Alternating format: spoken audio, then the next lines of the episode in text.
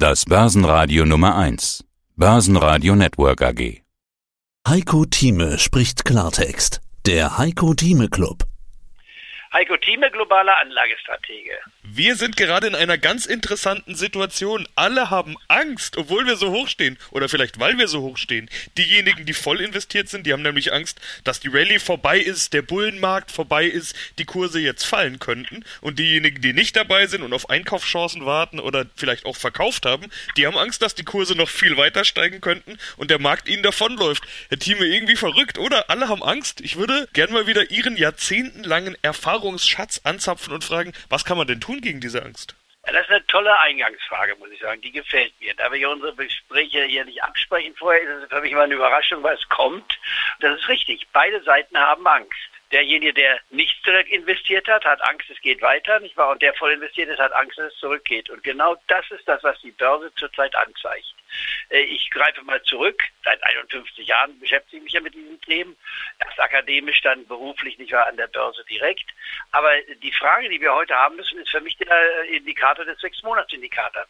Die, Clubmitglieder wissen ja, dass ich sehr stark auf manche technische und historische Faktoren Wert lege. Das Jahr fängt bei mir an mit dem Fünftagesindikator, der für mich den gesamten Jahrestrend zumindest in der Endstellung äh, vorgibt, ob wir eine steigende oder fallende Börse haben, ohne dabei was zu sagen, wie es während des Jahresverlaufs aussieht.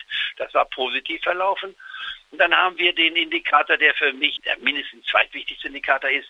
Wenn wir Ende Oktober haben, fängt die stärkste Börsenphase bis Ende April an um es nochmal zu wiederholen, aber stichwortmäßig, wer in diesen sechs Monaten in den vergangenen 72 Jahren investiert hat, also immer wieder Ende Oktober investiert hat oder Anfang November bis Ende April durchgehalten hat und dann seine Position glattgestellt hat, der hat das 120-fache gemacht mit seinen 10.000 Dollar. Das liegt jetzt bei 1,2 Millionen.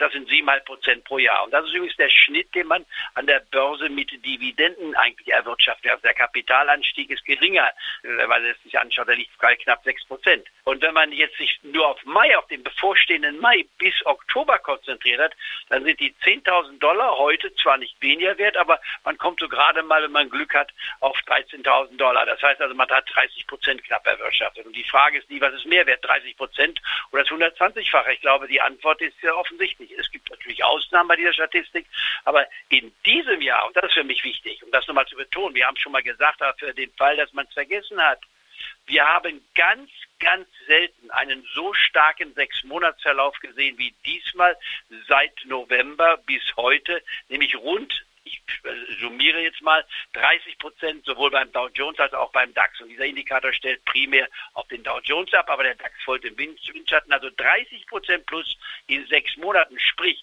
60 Prozent auf ein Jahr, ist sensationell. Warum?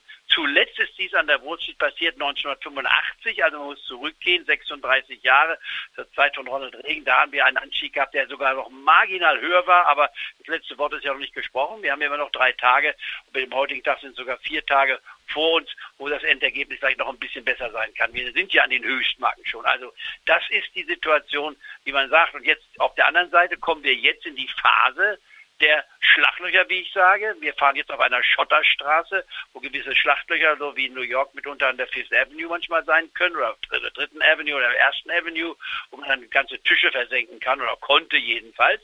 Kurzum, es wird holprig werden. Und das heißt für mich im Klartext, wir kriegen mal Ausatemphasen, 5%, vielleicht 6, 7% und dann eine Wahrscheinlichkeit, sehe ich, 70% Wahrscheinlichkeit, ohne es natürlich garantieren zu können, dass wir auch eine Korrektur bekommen. Eine Korrektur von 10% oder mehr. Aber dann wollen wir doch die Gesamtsituation mal ein bisschen einordnen. Also unser Zusammenspiel Börse, Wirtschaft, Politik, wie wir das am Anfang ja immer gerne machen. Starten möchte ich mit der wichtigsten Art von Politik, nämlich der Notenbankpolitik. In dieser Woche halten sich ja alle an den Börsen so ein kleines bisschen zurück. So sieht das zumindest momentan aus. Und das könnte auch daran liegen, dass wir diese Woche eine Fettsitzung haben. Aber ist da überhaupt irgendwas zu erwarten? Eigentlich hat die Fed doch auch keine andere Wahl als auch die EZB, nämlich im Prinzip die Politik, die fährt, genauso weiterzufahren. Sie hörten einen Ausschnitt aus dem aktuellen Heiko Thieme Club. Das ganze Interview können Sie als Clubmitglied hören. Werden Sie Clubmitglied im Heiko Thieme Club, um erfolgreicher an der Börse zu handeln. Mehr dazu klicken Sie auf den untenstehenden Link.